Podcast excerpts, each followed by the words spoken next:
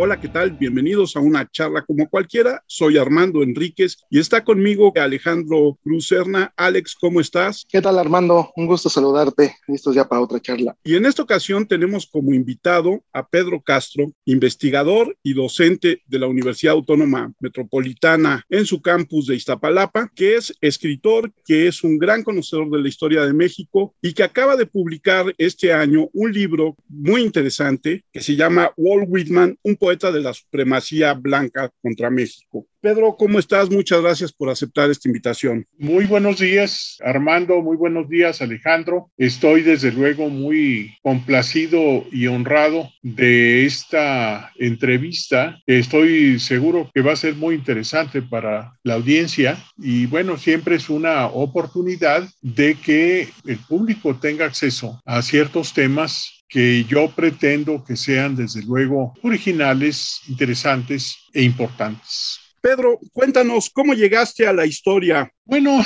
yo diría, eh, ahora sí, eh, digamos, una vez más, como decía Alba Obregón, este, en sacrificio de mi modestia, este, Yo en realidad me formé en el campo de la historia desde casa, porque mi padre era un gran aficionado a la historia, un intelectual de pueblo, incomprendido hay que decirlo, pero con una tremenda sapiencia, con una tremenda proyección eh, personal como historiador, de tal manera que yo crezco sumergido en ese ambiente, vamos a, a decir, histórico. Posteriormente tuve por ahí ya más grande, pues ya cuando empecé a escoger carrera y todo, estuve por allí algunos pasos de aquí y de allá, digamos, pero siempre vinculados a la historia. Ese es el origen y desde luego tengo que decir algo muy importante, es que, digamos, quien me introduce ya de lleno a este tema es la vida de Adolfo de la Huerta. Por aquel entonces, cuando yo empecé,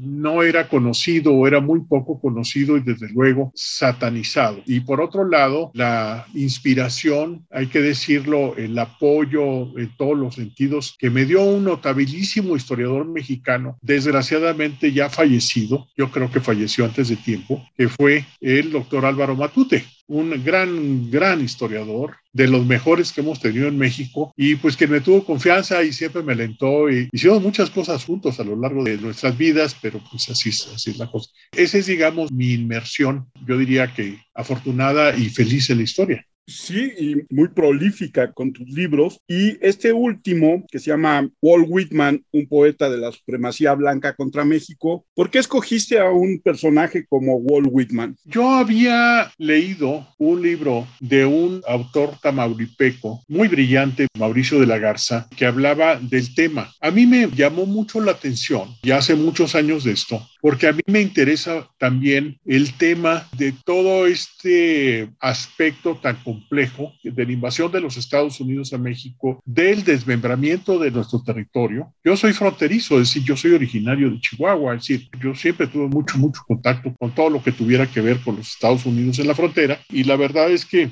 me interesó mucho el tema porque Walt Whitman es una figura muy relevante, es muy relevante, decir, yo diría que para los Estados Unidos es el poeta nacional. En el mundo es un hombre de una gran reputación, por supuesto. En México también, y mucho yo diría que al, al estilo del C, pero aunque no leo, ¿no? Este, mucha gente defiende a Walt Whitman y dice, ¿y cómo? Walt Whitman, ¿cómo pudo haber sido capaz de haber escrito todo esto en contra de México? Y tú lo estás juzgando y por aquí, por allá. O sea, no ha sido tan fácil. Y yo lo yo aprovecho para decirles, a mí la poesía de Walt Whitman no me gusta, pero no me gusta porque no me gusta. Así como me gusta la poesía de Octavio Paz o de Pablo Neruda, pues la de Whitman no me gusta. Y además es muy gringa, es, es muy eh, a la medida de la mentalidad de los estadounidenses. Convenimos en que poca gente realmente conoce la obra de Walt Whitman. Y yo voy a decir una vez más, no será la última vez, en sacrificio de mi modestia, yo sí conozco la obra de Whitman. Yo sí leía Whitman. Yo tengo las obras completas de Whitman. Yo tengo los sitios de las obras completas de Whitman, donde también hay correspondencia, donde también hay, digamos, otros autores, etcétera. No es un tema fácil en este medio en el que decía, pues, ¿cómo vas a hablar así de Walt Whitman? Pues hablo primero porque me da la gana y en segundo lugar porque así lo creo. Y hay muchos testimonios de que Whitman en toda su apariencia de profeta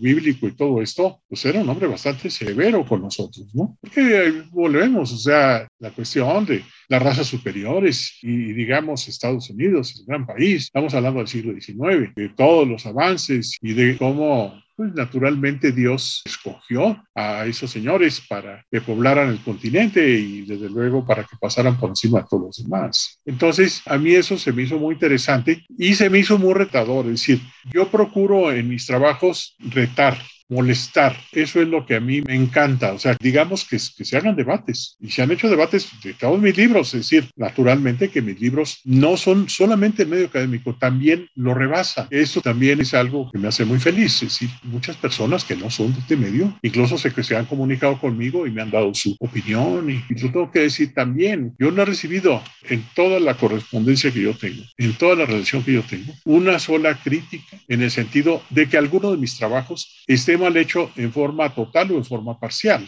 Entonces, eso es un estímulo muy grande. Y bueno, pues ahí tenemos pues a, a Walt Whitman me llama la atención. A mí hay cosas de Whitman que me gustan, pero como dices, de repente es un poeta muy gringo, es un poeta muy, hasta podríamos decir panfletario, ¿no? En el, por ejemplo, la elegía a Lincoln es totalmente un panfleto, pero me gusta mucho cómo inicias con este poema de, de Rubén Darío, para ir deconstruyendo la imagen de ese hombre que para muchos, como dices, es uno de los grandes poetas y que sin embargo era pues un hombre de su época, esta visión que tú dices is que quería hacerse como profeta, ¿no? Parecer un profeta, pero como muchos no tuvo la visión ni tuvo las agallas de ser un hombre fuera de su época, como tú adelante en el libro muestras de Emerson o muestras de Thoreau, ¿no? Y me llama mucho la atención este odio, porque por las citas que pones ya es un odio racial, ¿no? El racismo nos vamos a llenar de mexicanos y se va a envenenar nuestra sociedad, ¿no? ¿Qué más nos puedes contar de toda esta visión tan supremacista, racista, guas de este hombre? Bueno, primero habría que hacer una aclaración, es decir, digamos, adjetivarlo como supremacista, pues pudiera ser un, un poquito exagerado. En el siglo XIX no se hablaba del término, pero sí existía el objeto, ¿no? La supremacía de los blancos. Wingman es un hombre también poco consistente en sus opiniones de muchas maneras, porque dice cosas horribles que además estaban de moda en la etnografía primitiva y prejuiciada del siglo XIX. Esto, por ejemplo, que vamos a hablar de las razas mezcladas, o sea, los mestizos, es una palabra muy de nosotros, que en inglés se dice half-breed. Cuidado con el término, porque half-breed este está más referido a los animales. Nosotros decimos mestizos de, de otra manera, pero en el idioma inglés, en el idioma de los angloparlantes, half-breed es como un animalito, digamos, de dos razas distintas. Entonces, para Whitman, los mexicanos no dejamos de ser half-breed,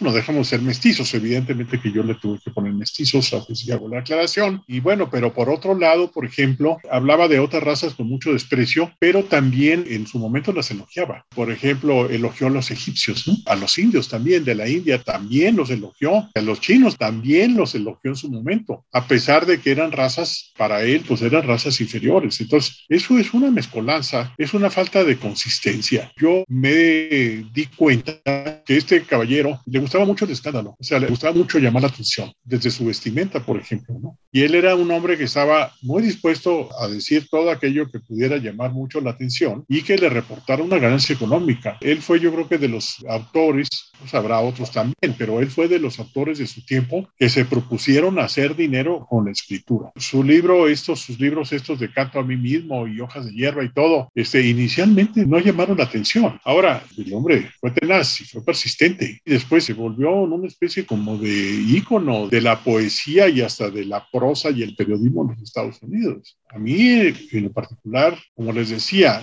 pues no es para mí. El hombre es, narcisista, el hombre es egocéntrico, el hombre es etnocéntrico, todo ese tipo de cosas. Y muy equivocado también en, en muchas percepciones. Y eso también lo llevo a la mentalidad dominante de los Estados Unidos en el siglo XIX y en el siglo XX y en el XXI. Es decir, los mexicanos somos seres humanos de segunda clase. Entonces, cuando hay que referirse, desde luego, culturalmente hablando, ¿no? Cuando hay que referirse a alguna herencia cultural presente en los Estados Unidos, ellos recurren a lo español y Whitman no fue la excepción. Whitman no sabía, porque no sabía, porque muchos no sabían, que los territorios del norte fueron colonizados en la Nueva España por españoles, por novohispanos nacidos en México y también por indígenas. ¿sí? Y cuando se acaba la colonia, pues los que quedan son los mexicanos y los indígenas, los aborígenes. Naturalmente, los tlaxcaltecas y los aztecas y los grupos indígenas del centro de México, del altiplano, fueron fundamentales en la colonización. Entonces, ¿por qué decir herencia española? Yo tengo un libro, por ejemplo, que se llama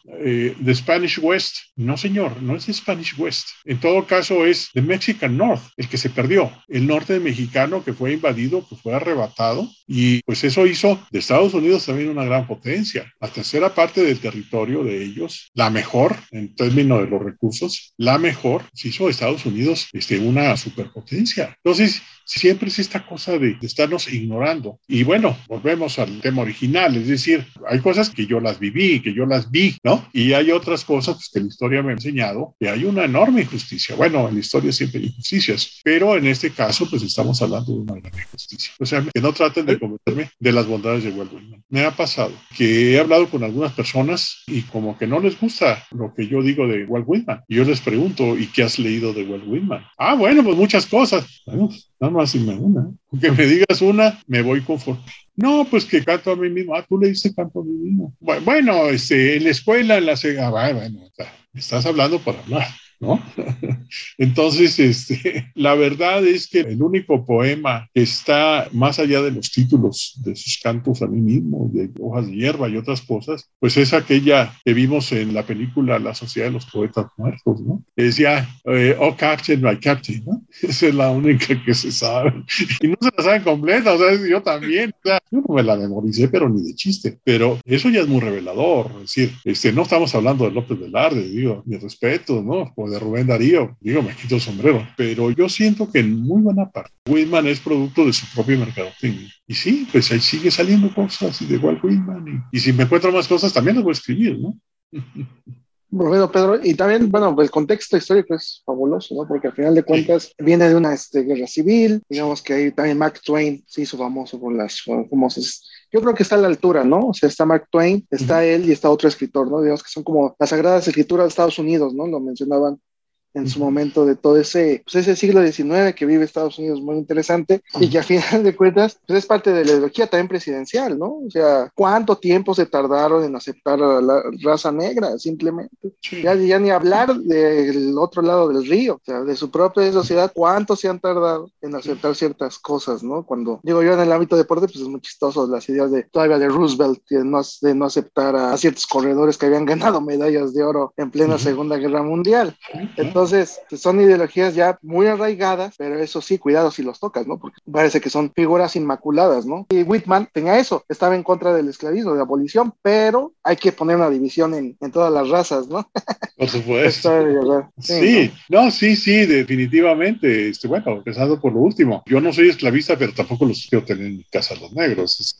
Claro, exacto. Eso es, es también muy de, está muy extendido en Estados Unidos. En el caso de la, por ejemplo, ya no para atrás, o sea, el caso de la guerra civil en Estados Unidos. La guerra civil en Estados Unidos no se explica sin los territorios arrebatados a México durante la guerra del, 48.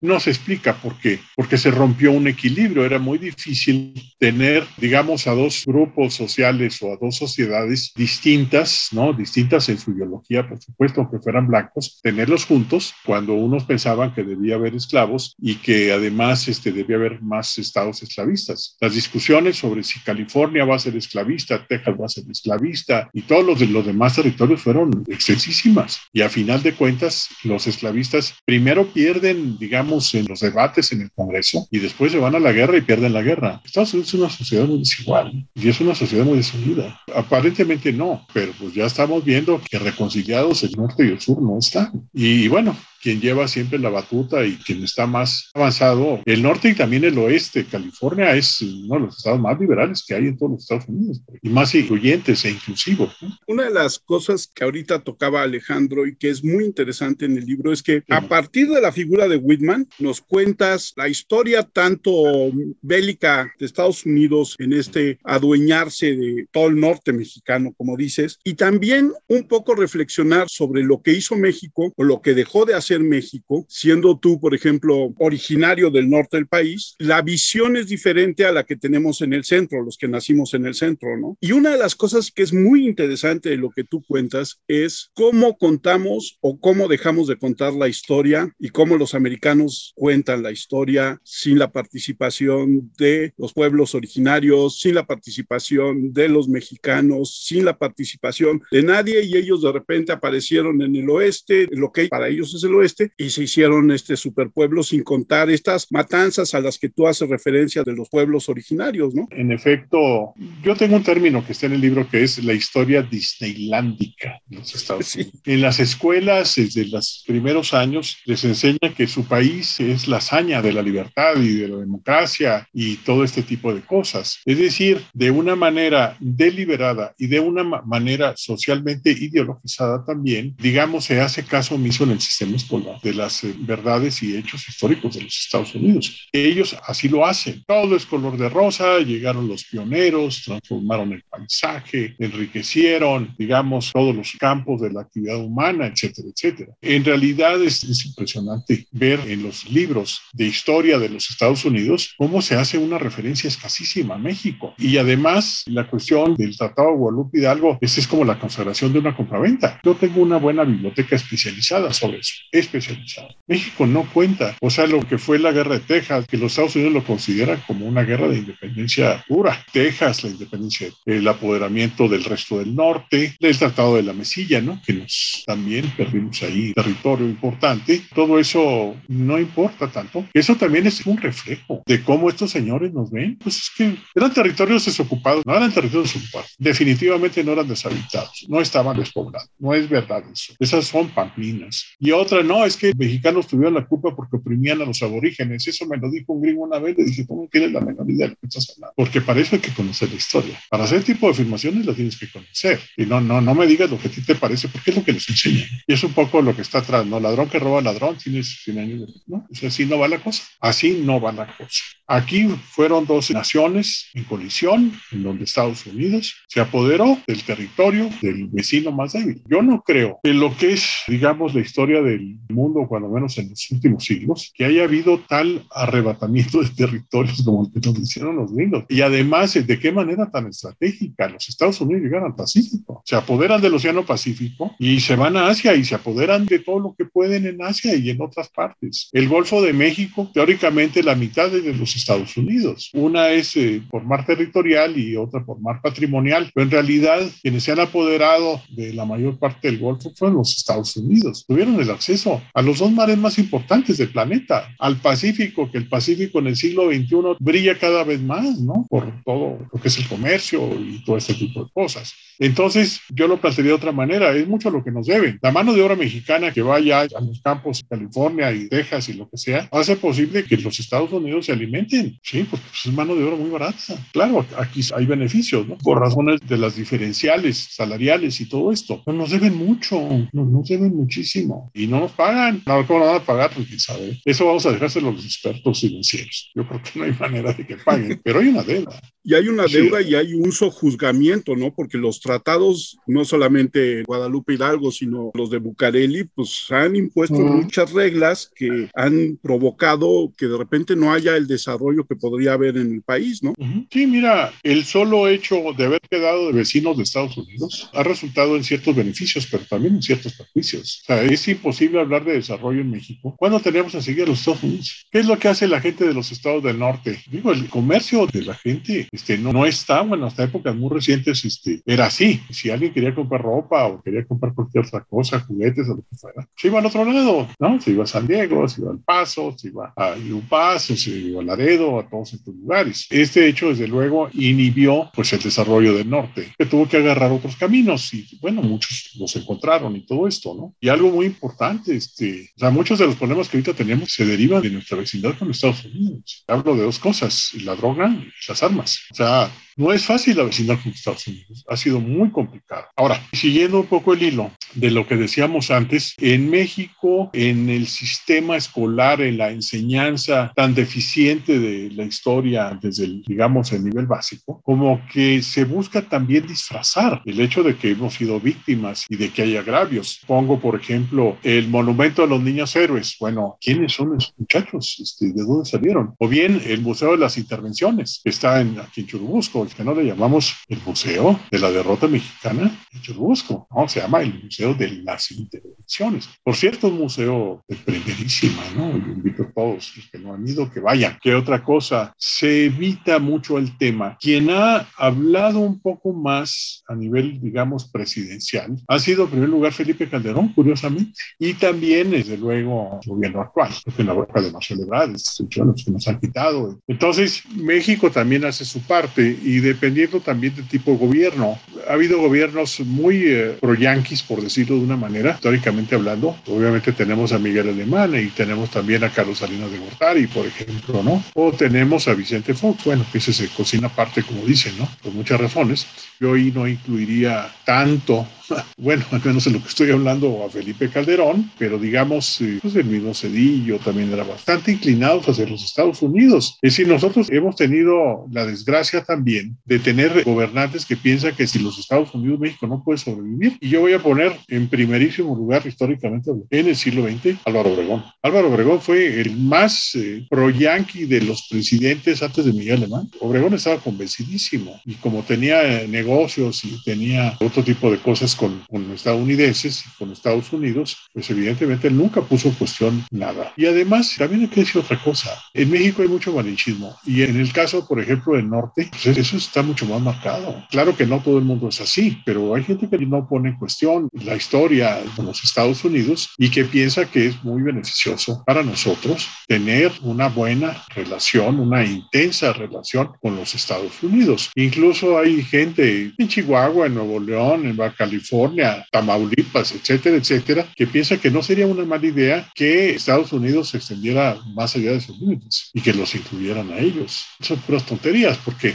la experiencia de los mexicanos que quedaron del otro lado pues, fue muy amarga. O sea, la integración, pues de una buena parte de ellos fue dificilísima y siguen cargando todavía con estigmas y todo. ¿no? Fue una integración que fue probablemente más difícil que la de los afroamericanos, que como dices, todavía está este estigma yo conocí una persona hace, hace ya algunos años en un viaje a Estados Unidos que hablaba perfecto español, era un abogado que se llamaba José Ya, Narciso Alemán, y cuando yo le pregunté, Narciso, ¿tú de dónde eres? Él me dijo, de la parte ocupada de Texas, porque mi familia nunca ha salido de aquí. Entonces, es como dices, yo leía, yo leía el libro y te voy a decir dos cosas. Una, de repente me acordé de la famosa frase porfiriana de pobre México tan cerca de Estados Unidos y tan lejos de Dios.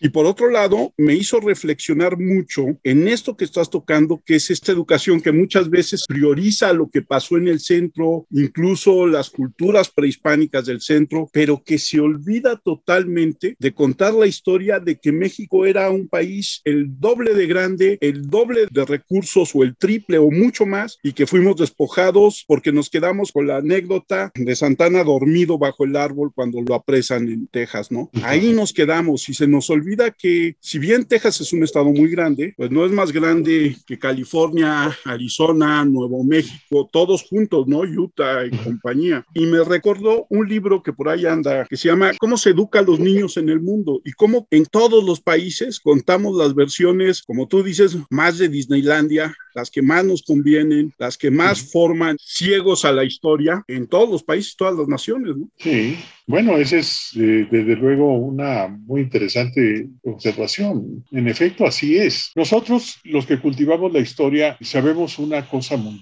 que eh, digamos hay dos tipos de historia. Eso lo voy a poner entrecomillado, ¿no? Hay dos tipos de historia. Uno, la historia como una disciplina humanística, y yo la pongo también en el plano artístico, más que científico, que digan lo que digan los que no crean así. Digamos que bien hecha es una maravilla. Hay muy buenos historiadores en este país. México tiene muy buenos historiadores y el mundo tiene muy buenos historiadores. Estados Unidos tiene magníficos historiadores también, que no son los que andan haciendo libros de texto para las escuelas, ninguno de ellos. Y por otro lado, vamos a poner, digamos, a la historia escolarizada y semiescolarizada, que es la que está llena de mitos y está llena de omisiones y de oscuridades y todo este tipo de cuestiones. Entonces, para nosotros es frustrante, al menos para mí, ¿no? Yo sé para los demás, que la historia de de veras no se lee, no se conoce, no se discute.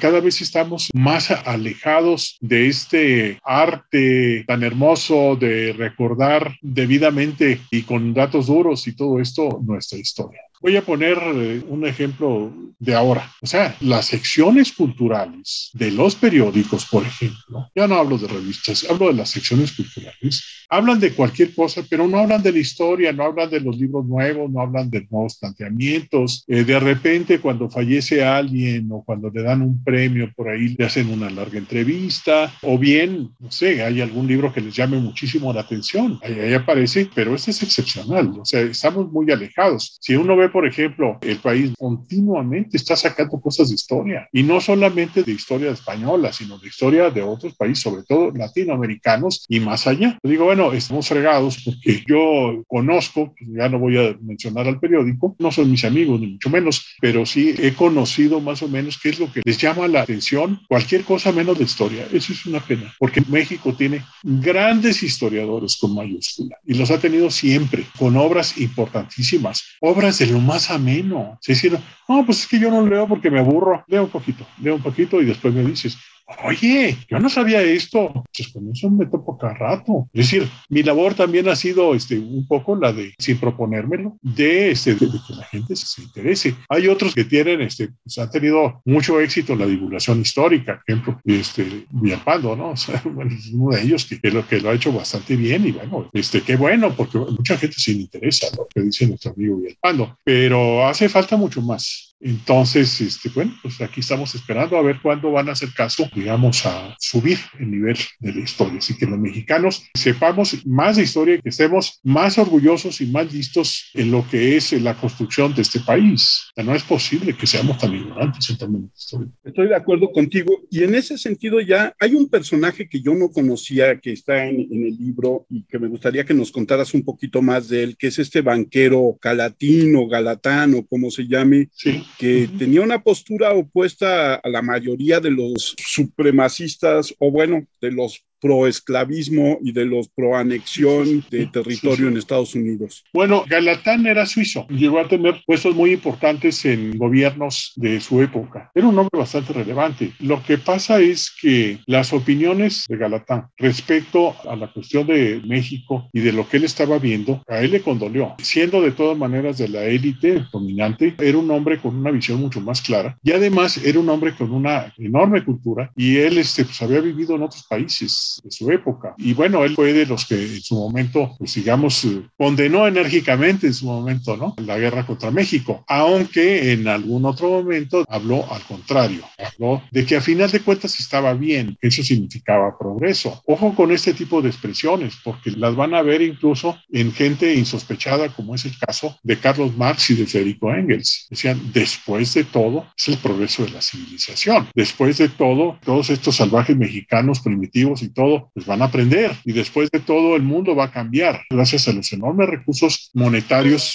digamos, que se explotaron a raíz de la toma de los territorios mexicanos. Es decir, no hay que olvidar una cosa, Estados Unidos no era un país que tuviera grandes existencias de oro. Por eso en los Estados Unidos se inventa el papel moneda porque no tienen oro, no tienen plata. No es el caso de los españoles, es el caso de los mexicanos. Por eso se creó el, famoso dólar. No había metálico como en otras partes. Desde luego, cuando se viene el otro, que fue la gran explotación que abre a los territorios mexicanos, evidentemente empezó a circular el oro y empezó a circular la plata. Bueno, ya lo otro, pues es historia de las monedas, es otro tema, pero eso era el, el asunto. En conclusión, Galatán tuvo buenas opiniones y todo esto, pero no era completamente consistente. Es decir, no fue el Turó, por ejemplo, ¿no? Él siempre se sostuvo y se sostiene todavía porque eso no había apreciado. Es decir, a mí me sorprende que en México también no tengamos un, cierto homenaje a este tipo de personas, a Emerson y a otros también, a los Adams, a, por ahí me, quiero acordar de, todos aquellos que, escribieron en contra de, la guerra contra México, ¿no? Hay varios autores bastante importantes, pero bueno, así es, si no lo recuerdan allá, pues ya no se van a recordar aquí. Es lo que te puedo decir de, de Galatán. Regresando al tema del libro, bueno, a grosso modo, ¿cuáles son las palabras de Whitman hacia México en ese momento? Bueno, a lo largo del libro hay una serie de párrafos textuales que hablan de este tipo de cosas. Y sí sería cosa que buscamos un poco. Hay muchas cosas, pero hay que verlas, ¿no? Por ejemplo, ahorita lo vemos, nada más tengan un poquito de paciencia. Bueno, algo que acabo de contar no es lo único, ¿no? Decía, tenemos que limpiar el país, o sea, México, de ladrones y de usurpadores militares. Tenemos que guarecer las ciudades grandes con fuerzas grandes y eficientes que hagan de todas las regiones circunvecinas se sientan seguros. Tenemos que hacer que el intercambio y el comercio del interior con los puertos de entrada sean perfectamente seguros por lo que se importe, encuentre mercados sin que los compradores teman ser capturados al regresar por haber tenido tratos con los, entre comillas, de yanquis, ladrones y herejes. Dios sabe que a nosotros no nos gusta ni esta guerra ni ninguna, pero sabemos que esta contemporalización, ese retardo, esa negociación, esa política de rogar por la paz a una gente ignorante, prejuiciada y totalmente sin fe, no es el modo para acabar con la contienda. Y decía, no hay término medio, o nos retiramos totalmente o lo atravesamos con mano vigorosa. Es lo que me acabo de encontrar. Este, pero hay otros. Creo que con ese basta, ¿no? Sí, para no, ya, a mí, desde luego, yo, yo lo, que, lo que digo, pues que, que, lo lean, ¿no? O sea, que le echen un ojo. Me encantaría poder decir, más cosas. Bueno, no, es que hay cosas que les van a dar risa porque son absurdas. O sea, no, no, el gran sacrificio que, que, hacen los, los soldados, ¿no? Los muchachos, ¿no? Que, llegaron a los The Halls of Montezuma, que todavía están en el himno de la todo el día de hoy. Sí, incluso esta manera de contradecirse, como tú decías al principio, constantemente, no solamente con el tema de, sí, vamos a conquistarlos y luego no, porque los mexicanos van a ser muchos y entonces van a envenenar a la cultura americana, sino esta parte de arremeter contra el gobierno brasileño por la esclavitud y quedarse callado con el caso de los estados del sur en Estados Unidos, ¿no? Bueno, sí, son las contradicciones, las contradicciones de él, o sea, ahora sí que, ven la paja en el ojo ajeno, ¿no? Yo siento que siendo un hombre indudablemente inteligente o muy inteligente, a mí no se me quita la idea de que Whitman era muy convenciero. Entonces, quería quedar bien con Dios y con el diablo, pero él también era muy protestante, muy al estilo anglosajón, es decir, este, que tienen arregadísimo protestantismo, y más que él era de una religión de raíz cuáquera. Los cuáqueros son pacifistas. Bueno, hablando de religiones, yo no tengo nada que ver, afortunadamente, con ninguna religión, pero yo lo que les puedo decir es que los, cuáqueros pues, han tenido en la historia algunos episodios muy, muy interesantes de humanismo, por ejemplo, sobre todo en contra de las guerras. Entonces, pues el hombre también era muy contradictorio. Y luego no hay que perder de vista una cosa, si me permiten, Armando y Alex. Igual de manera homosexual,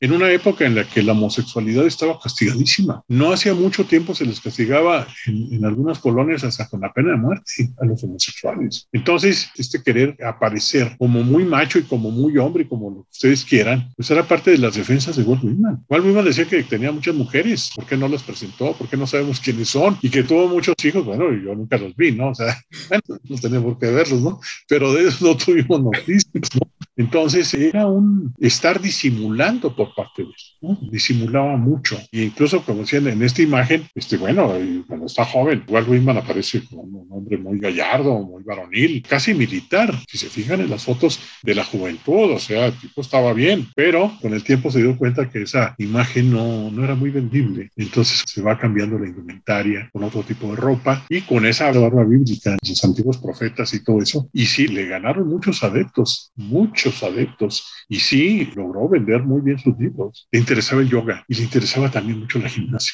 que también yo digo que mucho de la época. Ustedes saben que José Vasconcelos era de esos también. Vasconcelos era un hombre que defendía, que buscaba la gimnasia. La gimnasia en las escuelas, como la conocimos, vinieron mucho por Vasconcelos. También Vasconcelos ideas orientalistas y ese tipo de cosas, ¿no? Me recuerda mucho a cosas tipo alguna, ¿no? Y en esta parte que dices de lo contradictorio, hay una parte en tu libro cuando empiezas con su semblanza que hablas también de estos hermanos que genéticamente tenían algún tipo de deficiencia mental, ¿no? Sí. ¿Cabría la posibilidad de que en todo esto también él fuera, por decir, bipolar? Esa es una buena pregunta. Es imposible, digamos, hacer un diagnóstico, ¿no? Por superficial que pudiera ser a ese respecto. No es, eh, desde luego, descartable la idea, porque él venía de, de, un ambiente familiar enfermo, indudablemente. Y en los ambientes familiares enfermos, digo, nadie se salva, esa es la mera verdad.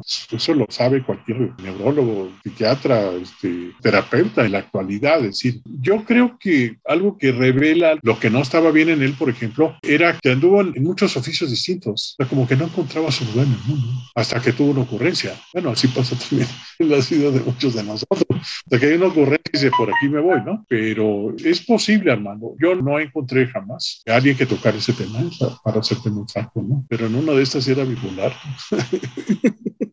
Sí. Digo, no, porque con tanta contradicción en su ser, o sea, en un momento dado, en esta parte que describes de su posición en la guerra, en la invasión a México, parecería opuesto a, a Lincoln y después escribe esta elegía que se vuelve como, como uno de los grandes ejemplos de la poesía gringa más panfletaria que hay, ¿no? Uh -huh. O a lo mejor es simplemente, como dices, un gran comerciante como muchos norteamericanos que saben vender su producto sin importar ideología alguna, ¿no? Sí, pues este, yo creo que salirse de ese perfil, de ese parámetro en lo que es no un enjuiciamiento, sino una evaluación biográfica, pues es muy difícil porque también pasa otra cosa. Pues acordémonos que fue un hombre que vivió hace muchos años y realmente los estudios sobre él vinieron sobre todo después de su muerte, ¿no? Entonces, pues hay una cantidad de cosas que se elogian, este, otras que se critican, porque sí contó mentiras históricas, o sea, por ejemplo, él hizo un poema hacia los uh, caídos, ¿no? En el Álamo, pero en realidad, cuando se ha analizado bien ese poema, está todo mal en términos históricos, en términos de algunos datos que están ahí, y además que ya había pasado el acontecimiento,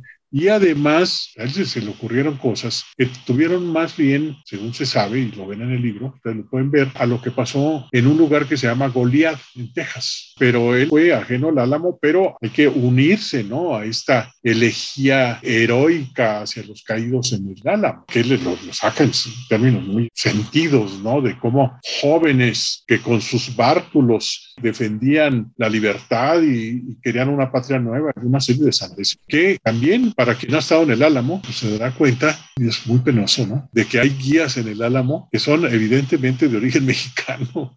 Están hablando del heroísmo de los tejanos, este, de cómo resistieron. En realidad resistieron porque fueron unos tontos, unos tontos porque Houston les dijo retírense porque viene la cosa durísima en el Álamo. Y así fue. Entonces, este, bueno, es una pena. En algún momento que, que yo estuve ahí, este, me sentí un poco impelido a contestar, pero era, era, un fulano que, estaba hablando a un grupo como una docena de personas, la mayoría mexicana. Y si uno, pues estamos regados, ustedes no saben historia, ¿no? la mera verdad, ¿no? Y otro gran análisis que haces de la poesía de Whitman es el caso del poema al cedro rojo y cómo, y cómo es una metáfora de esta forma de acabar con los pueblos aborígenes y con los mexicanos, ¿no? Así es. Bueno, incluso este, yo también estoy usando imaginaciones metafóricas. Yo también diría, pues qué poco ecologista era este hombre también, porque la colonización por parte de los estadounidenses de, pues de, de California, por ejemplo, ¿no? significó una destrucción catastrófica de los bosques. Por ejemplo, San Francisco, que siempre fue pues, este, un lugar tan bonito, es decir, en términos naturales, San Francisco que quedó casi de que era estar este, cortando, ahora sí que vamos a decirlo, cedros rojos. ¿no?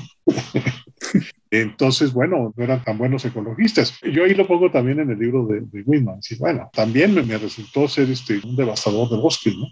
De... Es que lo que pasa con Whitman es que Whitman se conecta, digamos, con el sistema invasivo represivo de los gobiernos populistas en los Estados Unidos y yo casi diría que por su cuenta, porque él lo que quería era notoriedad. Él no era un burócrata, definitivamente. Él pudo haberlo sido, pero él fue un propagandista por su propio derecho y en su propio beneficio. Eso fue Walt Whitman. Entonces, este, comete muchas equivocaciones. Incluso hay tremendos errores geográficos, porque él no sabía. Y él no viajó por allá, y él ni siquiera sale de los Estados Unidos. Detesta a los británicos, por cierto. Los detesta, pues, como es parte también de la misma ideología, eh, pues, vulgar de los estadounidenses, ¿no? De detestar a los ingleses. Eso, es muy común. Este, bueno, pues ustedes detestan a todos, ¿no? Ahora sí que los dueños del, del gallinero, ¿no? Eso es muy de la mentalidad de ellos. Yo creo que Whitman refleja mucho esa, mentalidad. De ahí viene el éxito que tuvo y que sigue teniendo. Jorge, ¿dónde conseguimos tu libro Walt Whitman, un poeta de la supremacía blanca contra México?